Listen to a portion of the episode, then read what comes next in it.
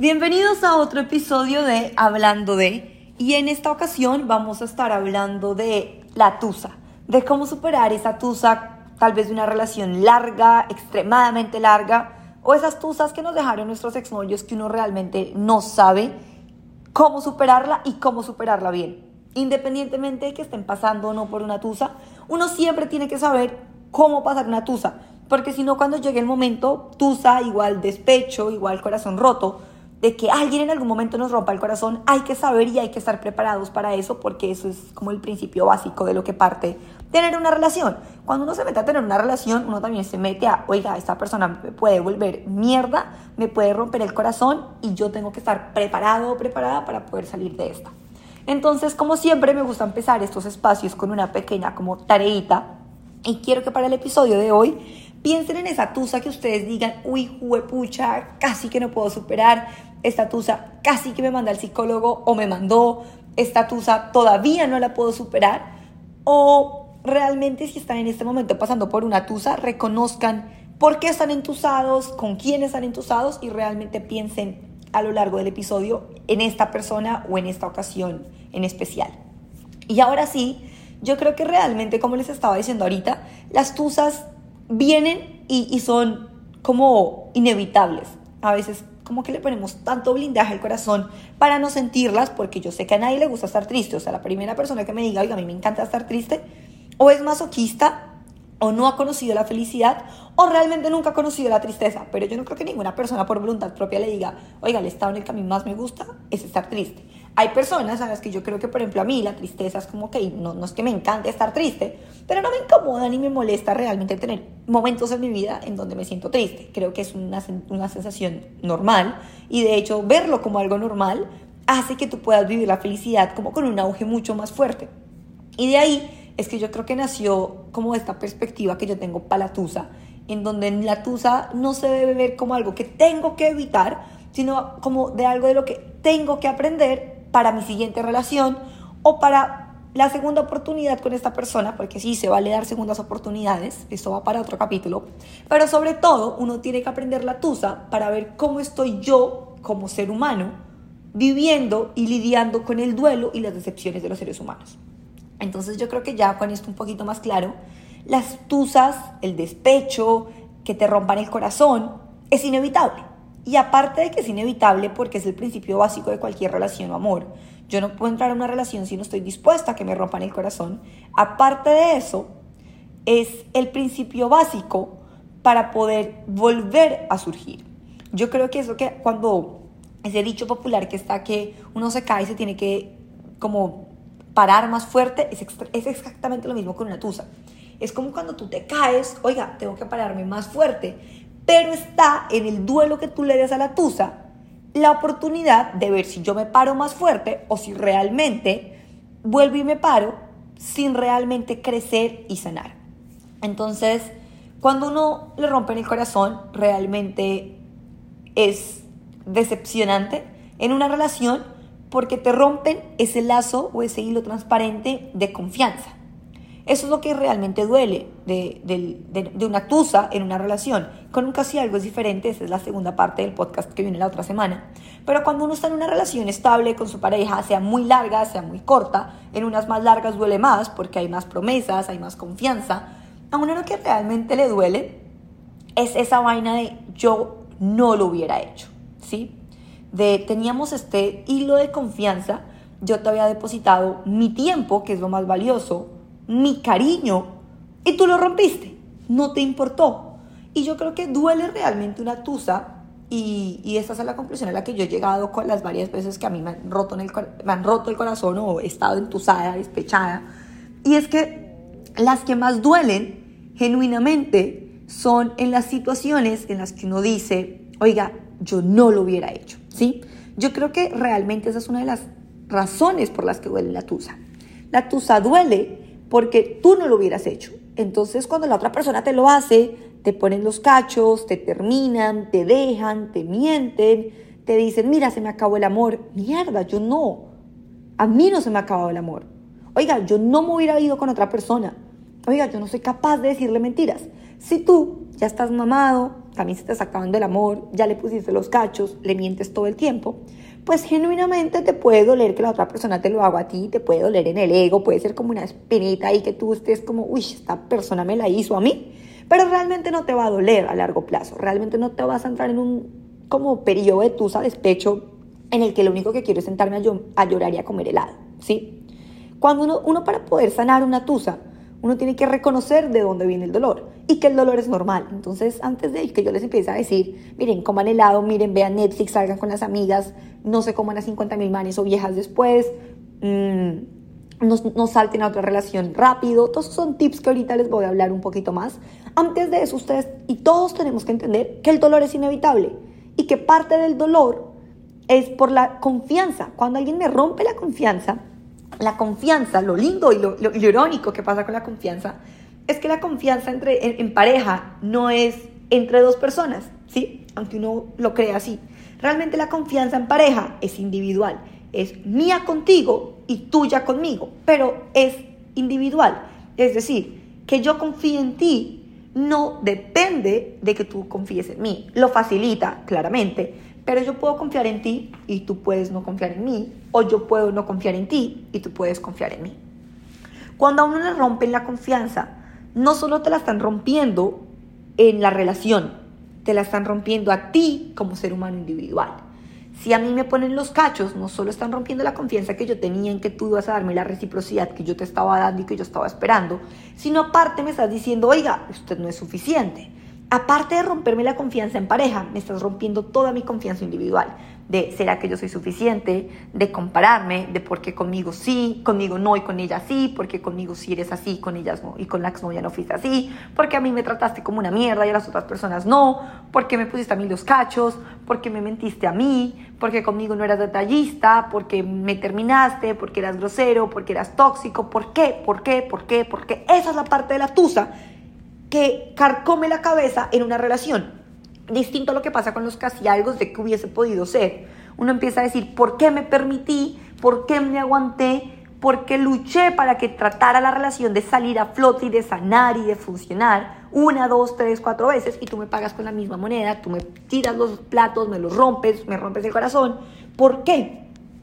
Y normalmente cuando estamos tratando de encontrarle una respuesta a ese por qué, tratamos de encontrar el porque la, la, respuesta en nosotros. Entonces no es porque tú eres un hijo de puta, perdón la palabra, sino es porque yo te fallé, porque yo no hice, porque yo permití, porque yo no puse el límite.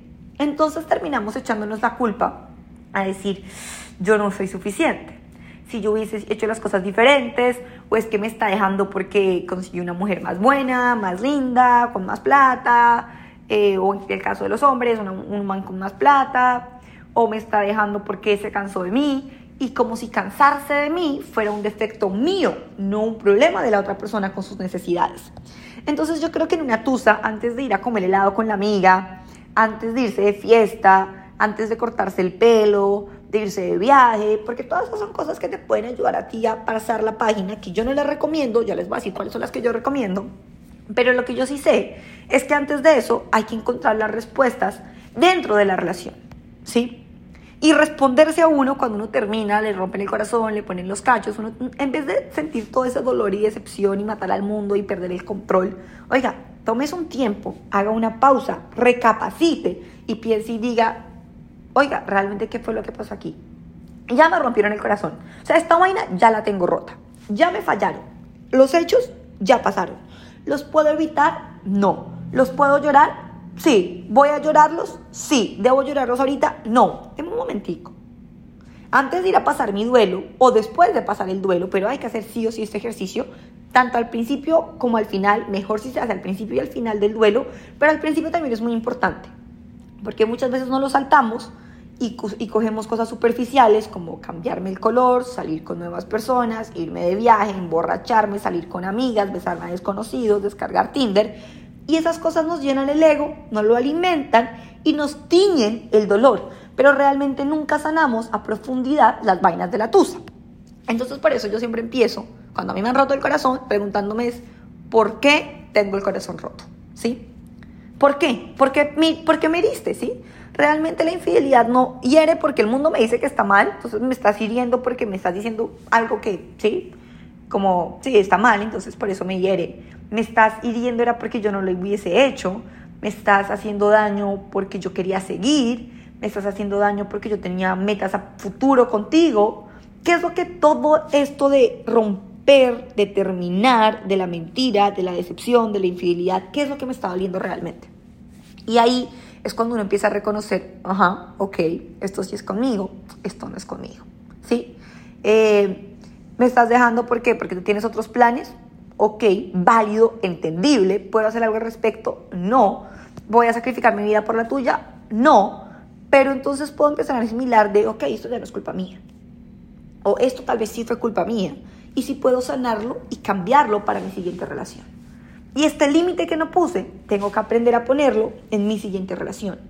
¿Y en qué situaciones no lo puse que tenía que haberlo puesto? Empezar a identificarlas. ¿Qué cosas hice que no tenía que haber hecho en mi relación? Porque la relación es de dos. Y cuando termina, la culpa, aunque, aunque uno termine, aunque uno la cague más, aunque uno sea el culpable de la acción que detona la terminada, como la última gota que derrama la copa, siempre hay culpa de dos. El que les diga eso también es mentiroso.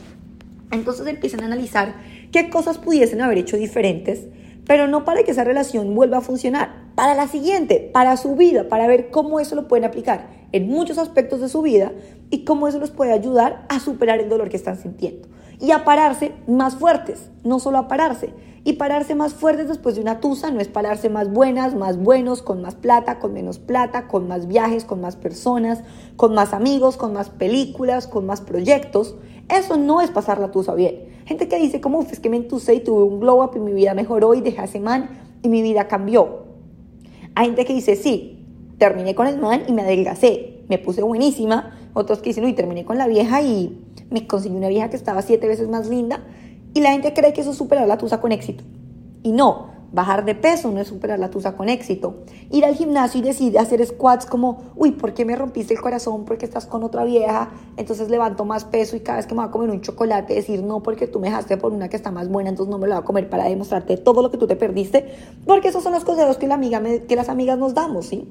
Marica, ponte más buena para que al man le duela. Ese es el mejor consejo la tusa que uno le dan siempre. Yo, marica, ¿cómo que póngame? O sea, tengo el corazón roto y lo único que tú me estás diciendo es que vaya y me mate en el ejercicio y como solo lechuga para que el tipo venga y diga, uy, marica, me arrepiento. A mí de qué carajo, si perdón la grosería, de qué putas me sirve que venga el mismo man en tres meses, sin yo haber sanado, sin él haber sanado un jopo, a decir, oiga, me arrepiento, yo volver a caer, porque no ni nada, sino como lo que yo quería era que el man volviera a decirme, oye, me arrepiento por haberte dejado y yo, ay, gracias por notarlo, qué lindo, entonces todo el valor de nuestra relación está cayendo en que tanta lechuga como yo y en que tantos squats hago, porque así es la sociedad moderna. Y yo a veces digo, oiga, que esta vaina tan ridícula, o sea, ¿a qué hemos caído los seres humanos? A que el mejor consejo de la tusa es ponte más buena come menos. Sal más para que el man se dé cuenta que tienes más manes. Esos son los consejos de las amigas que nos damos de la tusa como si salir con más manis fuera a dañar, a, perdón, a solucionar mis problemas. Como si de fiesta, ponerme bonita, arreglarme, eso me hace sentir bien 10 minutos, una hora, dos horas, una noche, una semana. Pero a largo plazo, si yo no soy capaz de evaluar realmente a mí, qué fue lo que me hirió de esa terminada, qué desconfianzas, qué mentiras, qué sueños me frustraron, qué expectativas tenía yo, qué ilusiones tenía yo que se me rompieron, si yo no soy capaz de enfrentarlas conmigo misma y de escribirlas y de hacer un proceso para irlas dejando poco a poco y tenerlas claras la siguiente vez que yo vaya a tener otra relación, de nada me está sirviendo todo esto, ¿sí? No, o sea, salir de fiesta, claro que te ayuda, ¿por qué? Para no estar en el cuarto sola llorando como una pendeja. Pero es que estar en el cuarto llorando sola como una pendeja también es bueno. Si eso te va a ayudar a reconocer que hiciste mal, que hizo mal la otra persona, que no funcionó y que funcionó, ¿sí? A veces ese ejercicio en una tusa es más valioso que ponerse tacones, ponerse máscara, ponerse polvos, ponerse un, vestido cortico e ir a perrear hasta el piso con las amigas. Al final llega uno y dice, uy, sí, marica, qué chimba que te miren, qué chimba comerte manes, besarte manes en, mi colombiano. ¿Y qué? ¿Dónde quedaron tus heridas? ¿Dónde quedó tu tristeza? La estás maquillando, la estás disfrazando, no la estás sanando. Entonces por eso yo soy enemiga del ponte más buena, yo soy enemiga del come verdura, aunque me encanta comer verdura, aunque me encanta hacer ejercicio, aunque me encanta arreglarme para salir, bueno, yo casi no me arreglo para salir, pero me encanta salir, aunque me encanta que los manes me miren porque que les diga sos mentiroso también, aunque me encanten un poco ton de vainas que la gente te dice, hazlas cuando estás entusada. Viaja sola, me encanta viajar, vete viaje con tus amigas, me encanta hacerlo, lo he hecho y me encanta. Y cada vez que tengo la oportunidad de hacerlo, entusada no, lo hago. Porque el glow up lo hago por mí. Porque la arreglada para verme bonita, para sentirme bonita, para sentirme deseada, porque sí, soy mujer y me encanta sentirme deseada, lo hago por mí. No para que un man diga, oiga, me arrepiento de hacer, para darle en el ego a otro man, para que vea lo que se perdió. Me vale cinco que él vea o no lo que se perdió. Si la que está ganando o el que está ganando cuando sale de una relación eres tú. ¿Te importa lo que el otro piense? No. Cuando a ti te importa lo que el otro piense después de una tusa, después de una relación, tú le sigues dando todo el poder de tu vida a esa persona. ¿Y dónde quedan tus gustos? ¿Dónde quedan tus vainas? ¿Dónde queda tu amor? ¿Dónde queda lo que tú quieres hacer? Si tú estás sanando en pro de que el otro o la otra vuelva algún día a decirte, ay, perdón por dejarte, ay, perdón por ponerte los cachos, ay, perdón por no haberme dado cuenta de lo que tú valías. Y luego que cuando vuelva, tú vuelvas y caigas. ¿Por qué? Porque nunca hiciste ningún proceso de retrospección, nunca hiciste un proceso de cara a cara contigo mismo, contigo, contigo mismo o contigo misma y llegó al punto en el que tú sigues en la misma tusa, te ves bien, te sientes aparentemente bien, pero no estás bien. Entonces, cosas que uno no debe hacer, ya para ir dándole un wrap up al, al este. Hablar mal, ¿sí? Yo creo que uno de los problemas en la tusa, cuando uno está saliendo de una relación en donde hubo cariño, en donde hubo amor, en donde en algún momento hubo respeto, en donde en algún momento tú dijiste, esto es lo que yo quiero en mi vida, salir a hablar mal de esta persona es el peor error que uno puede hacer en su vida. Uno, no solo te está alimentando el odio a ti, no solo te está haciendo quedar también como un culo porque te gustó, ¿sí? Lo que hiciste, sino que te está creando contigo mismo a nivel inconsciente un odio y una repulsión a las cosas que algún día quisiste, a las cosas que algún día deseaste, a esas cosas que, oiga, yo en algún momento de mi vida quise, deseé, pensé y creí que esto era lo correcto yo odiando o el hecho de que yo odie, maldiga, critique esto que a mí un día me gustó, es como criticar mi habilidad de decisión en la vida. Y eso a nadie le sirve. Uno puede aprender de los errores y decir, uy, decidí mal, la próxima vez no vuelvo a decidir así. O puedes hablar mierda de eso y quedarte en el odio y en el comentario negativo que a ti no te nutre. Segundo errorazo, creer que las amigas, la rumba, el sexo, Tinder, los tacones, el maquillaje, va a funcionar, ¿sí?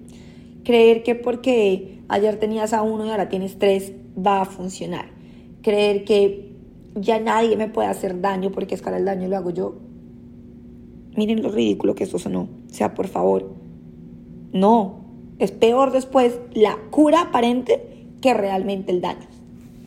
Yo creo que cuando uno empieza a tratar de sanar la tusa, con otras personas, el famoso un clavo saca otro clavo, el famoso me voy de fiesta, me pongo más buena para que me vea, subir historias. Miren, eso se vuelve más obsesivo. Subir historias para que la vea, para tú estar pensando todo el día, ¿será que ya la vio? Y meterte al teléfono y deslizar y ver, oiga, ¿será que ya lo vio? ¿Será que no lo ha visto? Duele más para ti. Te daña más a ti el coco. Hace que tú no puedas evolucionar. Hace que tú no puedas salir adelante. No hace que la otra persona te vaya a buscar que la otra persona o que tu corazón se vaya a arreglar o que tú vayas a dejar de sentir dolor. Por lo contrario, te hace más y más obsesivo todos los días porque tú estás esperando una respuesta que no estás obteniendo y estás haciendo todo en pro de la otra persona. Otro error terrible que uno hace cuando está entusado es no aceptar que está entusado, ¿sí? Es decir, no, marica, yo estoy bien. Eso era mucho mejor que se terminara realmente, yo estoy, marica, yo estoy súper bien. Ok, sí, puede que sea mejor que se terminara, pero ¿estás bien? O sea, no tiene nada de malo decir, estoy del asco. O sea, no estoy bien, estoy vuelta a mierda. Me, rompieron el corazón, yo estaba bien, estaba tranquila y ahora estoy perdida. Marica, no, no estoy mal, estoy mal. O sea, ¿para qué te miento? ¿Para qué vengo acá y me pongo máscara y labial y digo que estoy bien? Pues si no lo estoy, ¿sí? Aceptar que uno está mal en la tusa te ayuda, porque entonces cuando uno está mal y dice sí estoy mal, uno tiene esa necesidad de salir para estar bien Pero si yo me miento a mí, a mí misma y digo, no, marica, yo estoy bien y a todos le digo que estoy bien, pues no tengo ninguna necesidad de pararme y decir, bueno, María Paula, marica, párate porque tienes que realmente estar bien. Entonces yo creo que ese es otro de los ejercicios más importantes, es decir, estoy vuelta a nada o estoy vuelto a nada y lo voy a aceptar.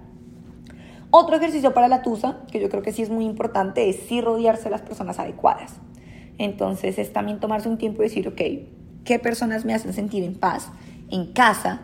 Todas esas cosas que yo hacía con mi pareja, que ya estoy acostumbrada a hacerlas, tengo que pasar a hacerlas con alguien más porque son cosas que me hacen bien. ¿Qué de todo eso que yo hacía con mi pareja quiero seguir haciendo? Esto, esto, esto y esto. Listo, perfecto. ¿Con quién puedo hacer esto? ¿Con quién puedo hacer esto? ¿Y con quién puedo hacer esto? Ahora no se trata de buscar personas para reemplazar, pero si a ti un plan que te encantaba con tu pareja era entrenar, es ir a comer, oye, vamos a comer con mis amigas, vamos a entrenar con mis amigas, con mi familia, rodearte de personas que te puedan al principio empezar como hacer ese acompañamiento para que el cambio no sea de 0 a 10. Otra de las cosas que yo siempre he hecho cuando me rompen el corazón es pasar más tiempo sola. ¿Sí? Inmediatamente uno siempre quiere estar muy acompañado porque tiene ese dolor, cuando uno está solo tiene pensamientos obsesivos. Pero es cuando yo digo, a ver María Paula, ¿vas a dejar que te gane esa cabeza, ese dolor? ¿O vas a tratar de enfrentarlo de la mejor manera conscientemente? Y ahí es cuando digo, vamos a estar solos. ¿Qué disfrutas tú hacer en la vida? Esto y esto y esto. ¿Lo puedes hacer sola? Sí. Hazlo. Vuelve y encuéntrate tú contigo misma. Cuando uno está en pareja, y más para una tusa de pareja larga, uno suele perder parte de uno porque se lo entrega a la otra persona, que es normal, uno como que se fusiona, se mezcla, se junta. Entonces, ¿qué puedes hacer tú hoy para volverte a reencontrar, para volver a salir? Entonces, esas son las cosas que uno solo puede hacer cuando está solo. Porque está cuando, cuando uno está con muchas personas, se deja influenciar por lo que ellos creen que está bien, por los gustos de ellos, por las cosas que ellos hacen. Pero a ti, María Paula, a ti, Juan Camilo, a ti, Alejandro, a ti, Santiago, que es lo que te funciona en la vida, para realmente estar bien contigo. Que son esos espacios en donde tú te encuentras contigo y dices, ay, marica, esto me encanta. O sea, estoy solo haciendo esto, chilladito, parchadita, pero qué rico estar acá. Otra de las cosas que yo recomiendo, que yo soy fanática de esto, es no salir y pensar en la otra persona y meterte con otros manes o con otras viejas pensando en la otra persona. O sea, errorazo potencializado, ¿sí? Ese error meterte con otras personas cuando tú no estás listo, cuando lo haces por the flow of hacerlo, por ¿eh?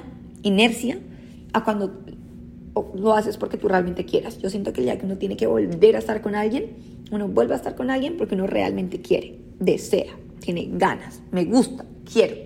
No por inercia, no porque toca, no porque, ah, bueno, para la para sentirme mejor, porque extraño esto, no, cuando uno ya realmente esté listo. Y voy a terminar con el mejor consejo que yo creo que tiene uno que aprender de la tusa y es enfrentarse y decir, listo, yo tenía este pocotón de pajazos mentales que me había hecho de qué va a funcionarme, de qué voy a hacer de hoy en adelante, de tenía mi vida más o menos hecha, este pajazo mental se me acaba de caer, ahora yo qué quiero. Es una nueva oportunidad para volverte a preguntar, ¿tú qué quieres? ¿Para dónde vas? para redescubrirte. Igual, si puedes salir con amigas, con amigos, sal, viaja. Viajar solo después de una tusa no hay nada más rico que pueda uno hacer en la vida. Conocer personas nuevas, preguntar, volverte a conocer, disfrutar, conocer nuevos gustos, darte la oportunidad de empezar desde cero es extremadamente bueno. Sin dejar al lado la parte de la retrospección y de volverte como a entender qué fue lo que realmente pasó. Y no cometan el error de ir al gimnasio por la, tusa, por la tusa. Vayan al gimnasio para sentirse bien con ustedes mismos. No hagan dieta por la tusa, háganlo por ustedes. Cuando uno hace las cosas por uno, ve resultados. Cuando uno las hace para que el pendejo diga, ay, lo que se perdió. No, si tú sigues haciendo todas esas cosas, la tusa se te va a hacer más difícil de superar. Pero si tú eres capaz de decir, lo voy a hacer por mí al 100%, no tengo que ponerme más buena para sentirme bien conmigo misma. A contrario a lo que mucha gente te diga, no tengo que salir de fiesta para sentirme bien conmigo misma, no tengo que irme de viaje, no tengo que cortarme el pelo, no tengo que volver a empezar desde cero, tengo que realmente ver qué quiero en este momento de mi vida. Tú no tienes que ponerte más buena, ni estar más linda, ni tener un glow up después de la tusa. Tú tienes que reencontrarte contigo después de una tusa. Que normalmente ese reencuentro te genera un glow up, sí, pero lo que te genera el glow up es ese reencuentro, es ese volver a estar bien contigo mismo o contigo mismo. No tiene nada que ver con lo voy a hacer para que el otro venga en 20 días, en un mes y diga, uff, marica, lo que se perdió. No, errorazo de la tusa, ese es el mejor consejo, no lo hagan porque el huevón o la pendeja esa vengan un tiempo a decirles, ay, me, me arrepiento de no estar contigo. ¿De qué te sirve? En 30 días, en un mes. Enfócate en sanar la tusa día a día por ti y para ti.